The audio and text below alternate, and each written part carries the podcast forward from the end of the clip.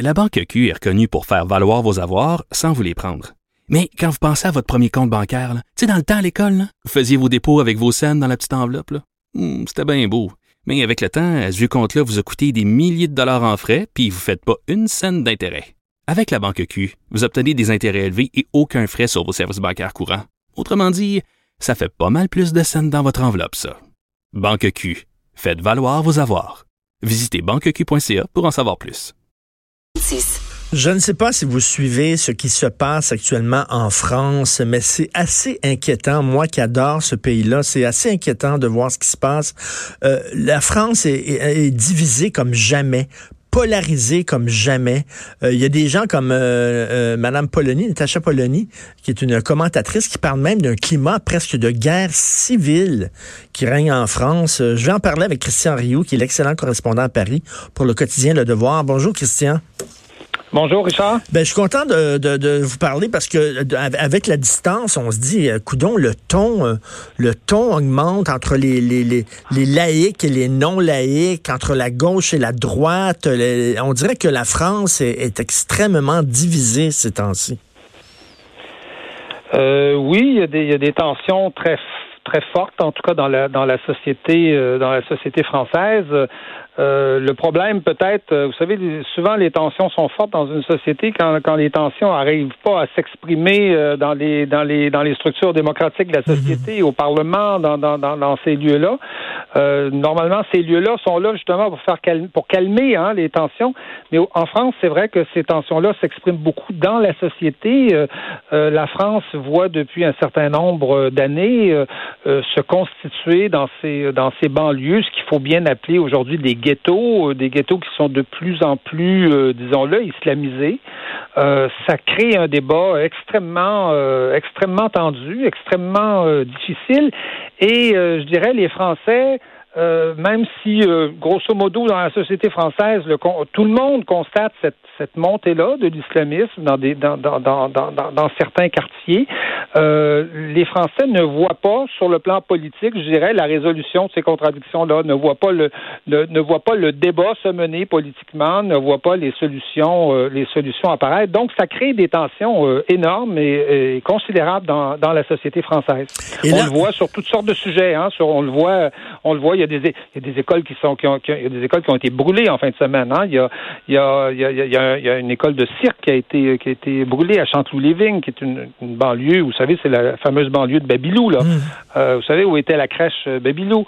Euh, il y a, donc, il y a, les tensions sont, euh, sont effectivement considérables. Et pourquoi on a mis le feu à une école de cirque? Écoutez, c'est une c'est une situation qu'on voit ça se développer depuis un certain nombre d'années, c'est-à-dire que dans les banlieues, euh, dans, dans, dans, un certain nombre de banlieues françaises qui sont devenues véritablement des ghettos, euh, littéralement s'instaure une sorte de, de loi de, de, loi de la jungle, c'est-à-dire que à, la limite même, on, on, on, on crée des guet-apens pour attirer les policiers, pour attirer les, euh, les, les, gendarmes, euh, carrément dans des dans des dans des dans des guet-apens, c'est-à-dire qu'on les attend là, on les caillasse sur place, euh, les policiers s'attendent à ça, savent que ça va que ça va se produire. Ce sont des lieux, on dirait, où le, où le, droit ne s'applique plus, où la loi n'est plus, euh, n'est plus respectée. Donc, les Français voient ça, d'une part, et comme je vous dis, ils voient pas sur le plan politique la transcription de ça, c'est-à-dire euh, au, journal télévisé, on en parle pas beaucoup.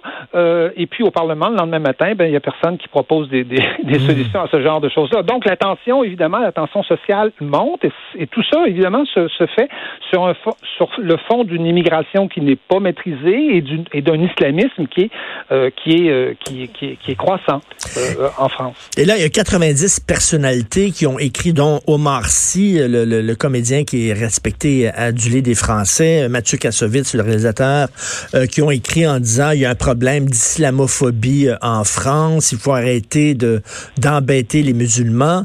Et là, il y a une réponse de 100 musulmans français en disant euh, mm -hmm. critiquer le voile, ce n'est pas de l'islamophobie. Nous avons le droit de critiquer euh, la religion. Donc, c'est un débat par lettre ouverte interposée. Puis c'est un débat aussi qui, qui est dans la société civile.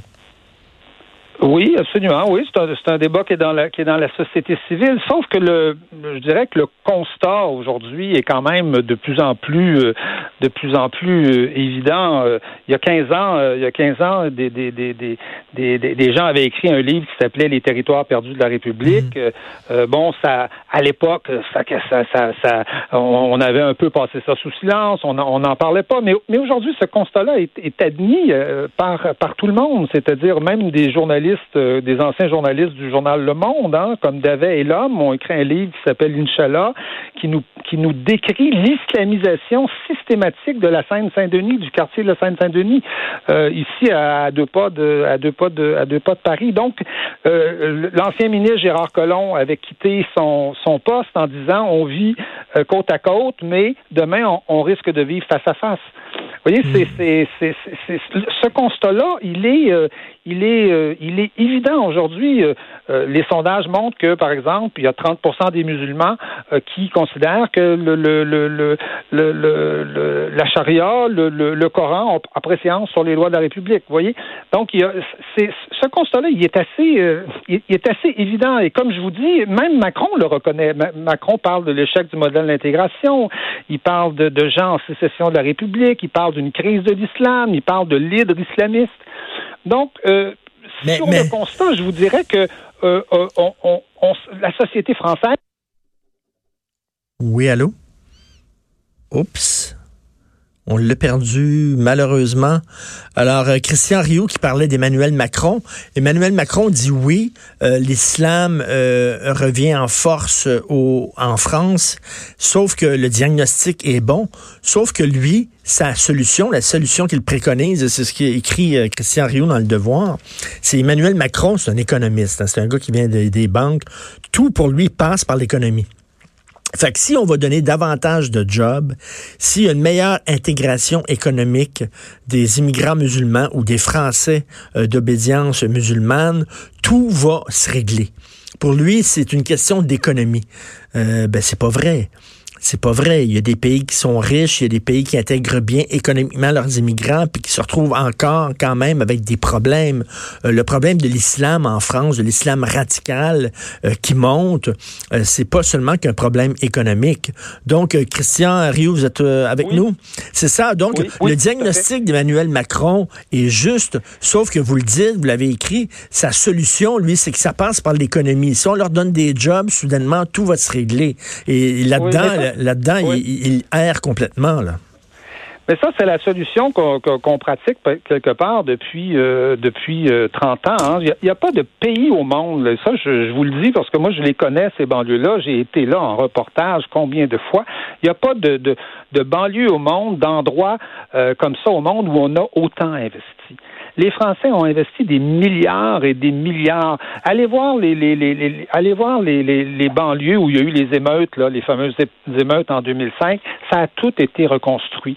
Euh, on est en train de tracer des lignes de métro pour aller pour aller là. Euh, je veux dire, c'est inimaginable ce que la France euh, dépense pour ça, et c'est très bien. Et tout le monde est, est, est d'accord euh, quelque part avec ça, mais c'est pas ça qui résout le problème. C'est-à-dire qu'on a un problème politique. C'est pas par une solution économique qu'on va qu'on va, qu'on va résoudre ce problème-là. D'ailleurs, ce problème-là existe dans d'autres pays. Il existe en Suède, il existe euh, au Danemark, par exemple. Il existe aussi à un certain niveau en Grande-Bretagne. Donc, c'est un problème politique. Et, les Français attendent des, attendent des mesures politiques, par exemple, sur la question du financement de l'islam par, euh, par, les, par, les, par les pays étrangers. Euh, 75 des imams euh, en France sont, sont, sont étrangers. Et un grand nombre sont financés par le Maroc, l'Algérie, euh, la Turquie, euh, mettez-en, tous les tous les pays euh, y sont. Les, les Français attendent ce genre ce genre de mesures-là. Ils attendent surtout que les politiques en parlent et le disent aussi. Mais, mais Christian, euh, j'en parlais, là, ça fait des années qu'en France, il y a ce débat-là euh, sur l'islam, euh, sur la laïcité. Il y a des gens qui sont pour la laïcité, des gens qui sont contre en disant, en disant elle est trop contraignante. Il y a des gens qui sont pour le port du voile. Il y a des gens qui sont contre le port du voile. Mais ça a toujours été, c'est un débat qui existe depuis longtemps en France. Mais là, je trouve que le ton s'est durci depuis quelque temps. Des deux côtés, on a vu Zemmour, Éric Zemmour, qui a durci le ton vraiment. Et les anti-Zemmour aussi ont durci aussi le ton. On dirait que là, on est rendu, là, le volume est augmenté au maximum. Et quand on lit Natacha Polony, qui est quand même pas une folle, là, Natacha Polony qui écrit « Il règne en France actuellement un climat de guerre civile », c'est inquiétant. Mais vous, vous, me dites, on a toujours, euh, on a toujours euh, débattu du voile en France. C'est pas vrai quelque part. C'est-à-dire qu'il y a, il y a 25 ans, euh, personne parlait de laïcité parce que mmh.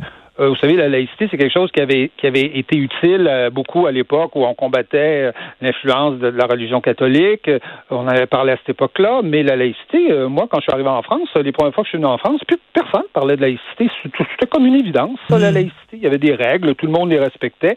Qu'est-ce qui s'est passé depuis? C'est que depuis 20 ans, on a vu croître un mouvement politique qui s'appelle l'islam politique. je vous parle pas, je vous dis pas que c'est que, que, que c'est seulement la, la, la, la religion musulmane qui répandu, c'est carrément un mouvement politique qui s'appelle Islam politique qui s'est développé. Et là, évidemment, le débat sur la laïcité a ressurgi. Les Français parlaient plus de laïcité depuis, euh, depuis quelques décennies se sont remis à parler de laïcité parce qu'ils se sont dit, ah ben, peut-être que ça peut servir. ça a hmm. servi pour l'Église catholique, peut-être que ça peut resservir pour l'islam. Mais c'est vrai que le débat, je dirais, est très, euh, est très tendu aujourd'hui. Il y a beaucoup de sociologues, il y a beaucoup de politologues qui analysent un peu le morcellement de la société française. Parce que la société française, hein, vous savez que le premier article de la Constitution française, c'est la France est une république laïque, indivisible et sociale. Donc, il y, a, une sorte de, je dirais que la France se perçoit, la France, c'est pas le Canada multiculturel. Euh, la, la, France se perçoit pas comme un pays où on va avoir un ghetto euh, musulman, un ghetto, euh, un ghetto catholique, un ghetto sikh, un ghetto juif. Mmh. Euh, la France se perçoit pas comme ça et ça fait, ça fait, je dirais, euh, au moins depuis la Révolution française et même les historiens vont vous dire c'est bien avant ça, euh, la France se perçoit comme une, comme une nation intégrée où oui l'immigration arrive mais elle s'intègre. Mais, mais, là, l'histoire du le débat sur le voile a été relancé parce que là, c'est les, mères accompagnatrices. C'est-à-dire que, bon, lorsqu'une mère accompagne son enfant dans une activité euh, parascolaire, une visite de musée, une visite du, du Parlement, par exemple, euh, elle n'a pas le droit de porter le voile. Et là, ça a relancé le débat, mais avec, avec euh, je veux dire, une fougue, là, une nouvelle. Oui, ça, ça a relancé le débat. Il faut dire que faut dire que le, le, le, le, port du voile par les mères ou les parents par les mères accompagnatrices était interdit en 2013. Mmh. Le gouvernement socialiste, après, par un règlement, a, fait, a supprimé ce règlement-là, renvoyant la décision au directeur d'école, parce que les directeurs d'école peuvent, peuvent peuvent l'interdire, mais euh, c'est vrai que le, port du voile euh, par une mère accompagnatrice, c'est, en France, c'est mal vu. C'est-à-dire tout ce qui tout ce qui est signe religieux à l'école, euh, les Français les Français n'apprécient pas ça. Ils aiment pas ça. C'est, vieux de 200, 300 ans. C'est leur culture à eux. ça, n'empêche pas les religions de pratiquer leur mm-hmm. religion partout dans la société française. Il y a des mosquées partout, il y a des églises partout, il y a, il y a, il y a, il y a tout ce qu'il faut. Mais les Français sont sensibles à cette question-là. Et, je, vous, je, vous, dirais que porter, euh, être une mère accompagnatrice aujourd'hui en France et porter un voile, c'est soit être inconscient, hein, soit hmm. pas comprendre la société française. Euh, moi, je la pratique depuis 20 ans, cette société-là, puis c'est évident que c'est pas comprendre la société française, ou bien ou bien la provoquer quelque part, ben, ou bien euh, défendre clairement un point de vue politique. Exactement, c'est de la provocation. Ben, enfin, c'est un des deux. Soit que, soit il y a de ben l'inconscience, soit il y a de la provocation, mais dans les deux cas, il y a quelque chose qui marche pas. Et, euh, et je vous dirais qu'en plus, euh, cette, le, fameux cas qui nous occupe, cette mère-là est entrée dans un, au conseil régional. Ben oui. Je sais pas si vous savez, c'est comme entrer au conseil régional, c'est rentrer dans un lieu de délibération de, de l'État. C'est comme si on entrait euh, au Parlement d'une certaine façon. C'est moins ou dans un conseil municipal. C'est un lieu politique. Elle savait ce qu'elle faisait. Elle savait. n'aime pas voir les signes, les signes religieux. Elle savait ce qu'elle faisait, c'est de la provocation. Ben oui.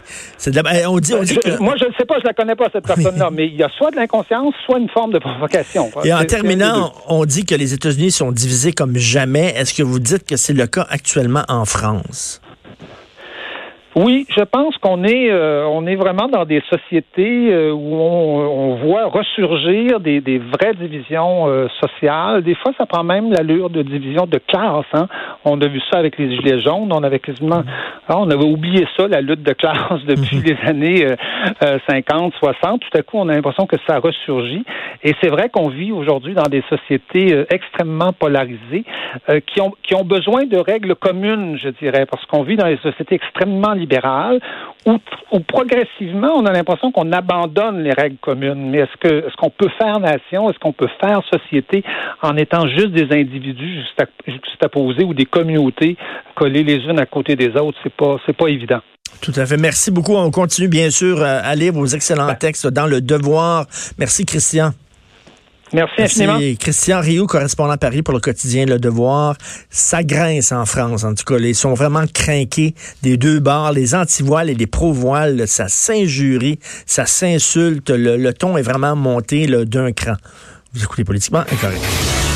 Martino